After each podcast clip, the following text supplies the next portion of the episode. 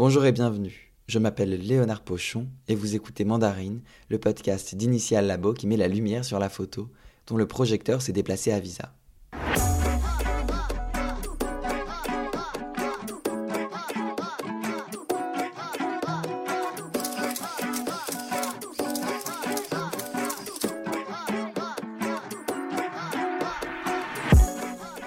Ce deuxième hors-série, j'ai eu la chance d'interviewer Jérémy Lampin pour sa série projetée à Visa et nominée pour le Visador Magazine, Dr Peyo, Mr. Hassan.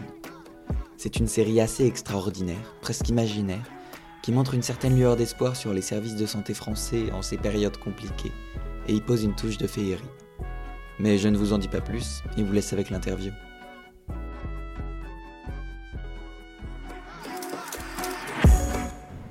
Alors je m'appelle euh, Jérémy Lampin, j'ai 38 ans, je suis photographe indépendant. Et cette année, j'ai eu la chance avec le sujet Docteur Peyo et Mystère Hassen de gagner un World Press et plusieurs prix internationaux. Et, et cette année, là, on est à Visa parce que d'une part, c'est un festival où j'essaie de venir chaque année. Le sujet euh, Docteur Peyo et Mystère Hassan sera projeté euh, jeudi soir et il est en liste pour être Visador Magazine. Comment t'as entendu parler de ce sujet?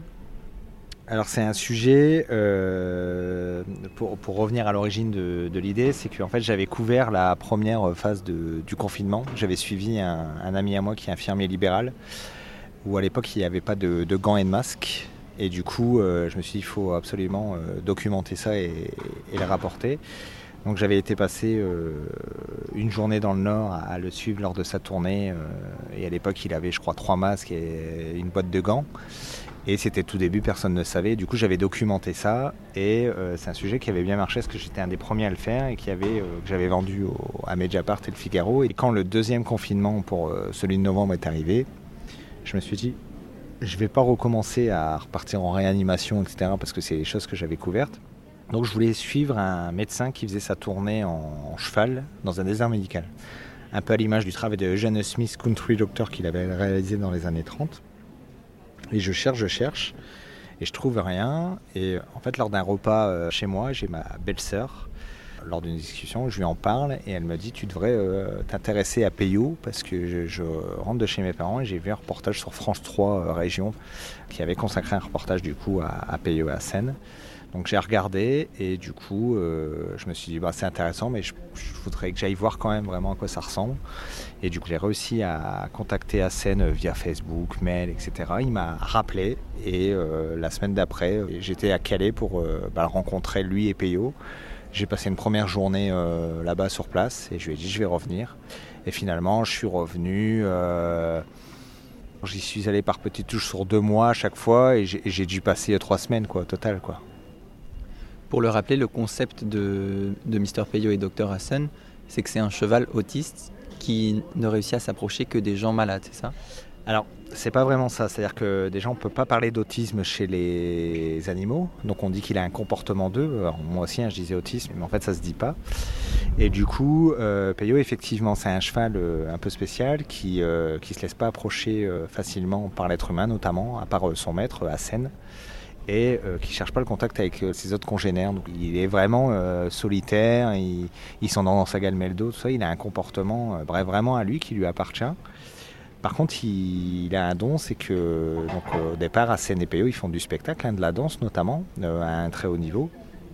Et en fait, il s'est retrouvé que lors de fin de gala, Hassan s'est rendu compte que PO, son comportement changeait notamment pour les personnes handicapées ou diminuées physiquement psychologiquement, il allait vers eux. Donc euh, il s'est posé des questions et euh, de fil en aiguille, il en a parlé à un médecin qui a dit bah, ça serait bien qu'on l'étudie. Et il s'est révélé qu'en fait, euh, PO, il a un don, notamment pour révéler ou aller vers les gens qui, ont le, cancer. Et du coup, bah, de fil en aiguille, ils sont intervenus dans différents hôpitaux. Et en fait, il s'est euh, avéré que le meilleur hôpital pour accueillir Peyo, c'est Calais, parce qu'ils sont en rez-de-chaussée et que c'est facile logistiquement. Donc, euh, Hassen le, le prépare pendant deux heures, hein, désinfecte, etc., pour euh, pouvoir rentrer euh, dans l'hôpital. Et là, il y a quelque chose de magique qui se passe, c'est que dès qu'il ouvre la porte, bah, c'est Peyo qui rentre en action et Peyo devient docteur Peyo. Donc c'est quand même assez hallucinant parce qu'il y a 15 chambres à Calais, ils déambulent, il y a les infirmières, les aides-soignantes, médecins qui sont là, qui regardent, ah, salut Payot, ça va? Donc là le docteur. Et c'est Payot qui choisit euh, à qui il va rendre visite. Parce que Payot, en plus, c'est un étalon plein, hein, donc 1m60 au garrot, 11 ans, 600 kg de muscles. Et il regarde par le hublot, puis de seul coup, il tend la patte ou il tape dans la porte et, et à scène, on regarde si la personne ne dort pas et si elle est disposée. on le fait rentrer. Puis ben là, il y a quelque chose qui se passe entre le patient et Peyo euh, qui est quand même assez hallucinant. Donc, euh, et Peyo se met en protection, se laisse approcher, caresser. Et, c'est ce que j'ai essayé de montrer à travers ce reportage. Est-ce qu'il a un rôle médical particulier, par exemple? Est-ce qu'il peut aider les gens à se remettre? On s'est rendu compte que grâce à Peyo, les gens prenaient beaucoup moins de médicaments aussi euh, de douleur ou pour dormir ou pour le stress, parce que c'est généralement des pathologies euh, assez lourdes, hein, donc ils sont en phase terminale de cancer ou d'autres maladies. Et la présence de Peyo fait que les gens sont un peu moins stressés et oublient un petit peu le temps qu'ils soient là pour l'heure, deux heures ou le quart d'heure, leur maladie. Et du coup, des fois, appuient moins sur la pompe à morphine ou prennent moins de médicaments lourds. Et ça, ça n'a pas de prix. Et puis il y a aussi euh, la, zénitude. C'est-à-dire que Peyo, il apaise tout le monde. Mais il est aussi important, et ça c'est une infirmière qui me l'a dit, euh, pour les patients que pour le personnel médical. Parce que quand euh, ils perdent quelqu'un à qui ils se sont attachés, qui a passé trois semaines ou un mois et demi dans le service, ben là d'un seul coup, Peyo est présent et il peut aussi bah, rassurer entre guillemets les infirmières. Elles aiment le savoir à leur côté. quoi ce qui, est, complètement dingue, c'est que Peyo, il va au-delà de, l'intervention médicale. C'est-à-dire que quand la personne euh, est décédée, euh, généralement, la demande de la famille, euh, Peyo vient à l'enterrement. Donc Hassen le prépare et, du coup, Peyo assiste à l'enterrement parce que pour les familles, c'est plus qu'un cheval. C'est devenu quelqu'un à part entière qui a été là dans les derniers instants, les dernières heures ou les dernières semaines. Et du coup, pour Peyo, l'image que ça renvoie pour toute la famille, c'est extraordinaire. Tu me dis qu'ils sont dans une association, c'est... Alors euh, euh, donc le propriétaire qui s'appelle Hassen Bouchakour a créé son association qui s'appelle euh, Les Sabots du Cœur. C'est Peyo et lui qui interviennent donc en hôpital palliatif à Calais, mais aussi euh, partout en France s'il y en a le besoin et quand ils peuvent le faire. Et avec l'argent qu'ils récoltent, donc notamment par des donateurs privés, des mécènes, c'est-à-dire que quand la personne décède et qu'elle n'a pas beaucoup de moyens, Assen peut euh, prendre à sa charge euh, la partie enterrement, donc cercueil, euh, lavage du corps, etc., les soins, thanatopraxie, praxie, etc. Effectivement, l'idée aussi à travers ce, sujet, c'est de mettre ça aussi en avant. Donc j'invite tous les gens qui veulent aider Assen et Payot, vous connecter, ça s'appelle les sabots du cœur et vous pouvez faire des dons et pouvoir aider à ce que les gens partent aussi dignement. C'est le seul animal connu en France pour avoir ce genre de capacité?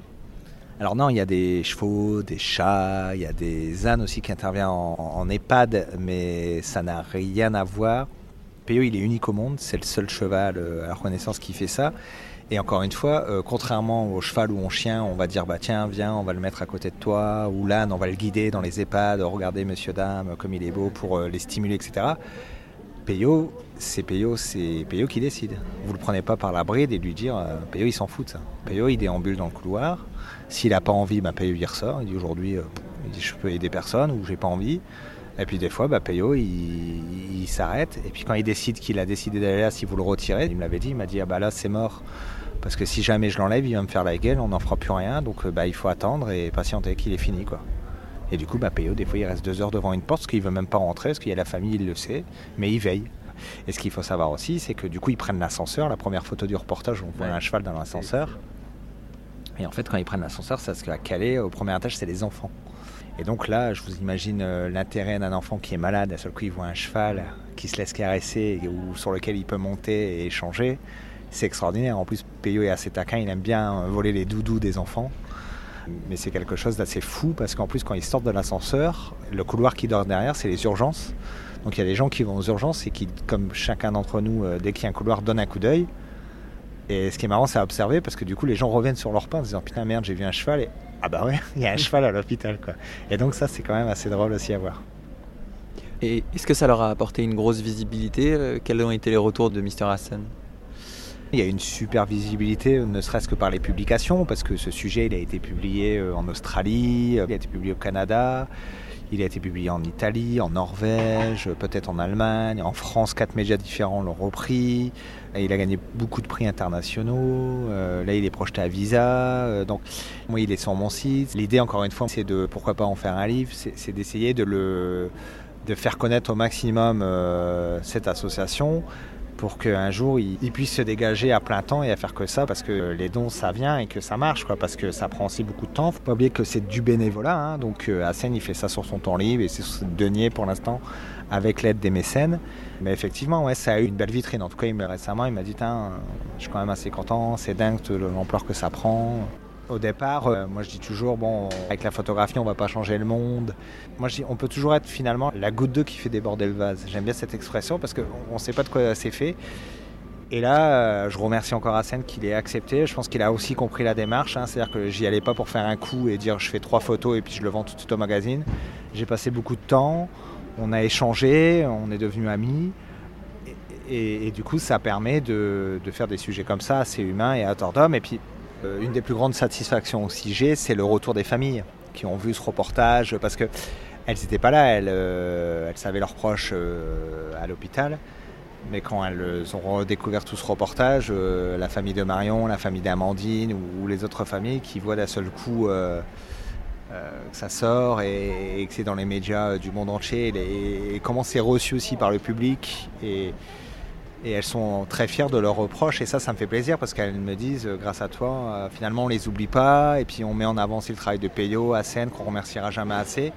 Donc je me dis mission remplie quoi. On, a fait quelque chose de bien on a bien bossé quoi.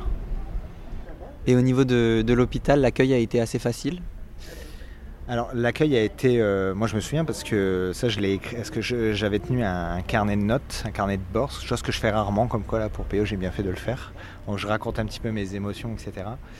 Et pour euh, Peyo, bah, la, première fois j'avais un peu la boule au ventre parce que palliatif je savais pas à quoi m'attendre tout ça. Et Asen en fait il m'a tellement bien introduit au niveau du personnel médical que tout de suite ils m'ont accepté, je leur ai expliqué la démarche, mais ils n'ont pas du tout été dans l'opposition. Ils, ils, ont compris, ils m'ont dit bah ok on verra, on vous fait confiance.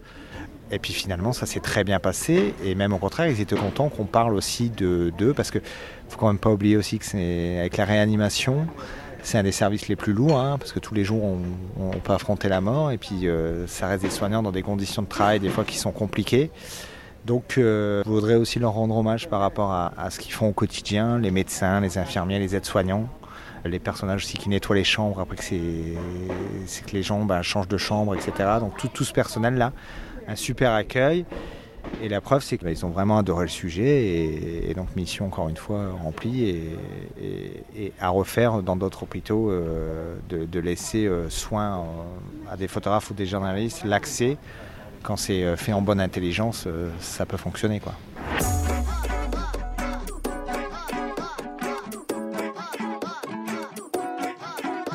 Vous venez d'écouter Mandarine, le podcast d'Initial Labo qui met la lumière sur la photo, dont le projecteur s'est déplacé à Visa. Alors si vous êtes à Perpignan aujourd'hui, courez au Campo Santo à 21h30 voir la projection de Jérémy Lampin.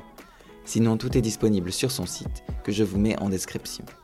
Pour aider Mr. Hassan et Dr Peyo, vous pouvez faire un don sur le site des Sabots du Cœur.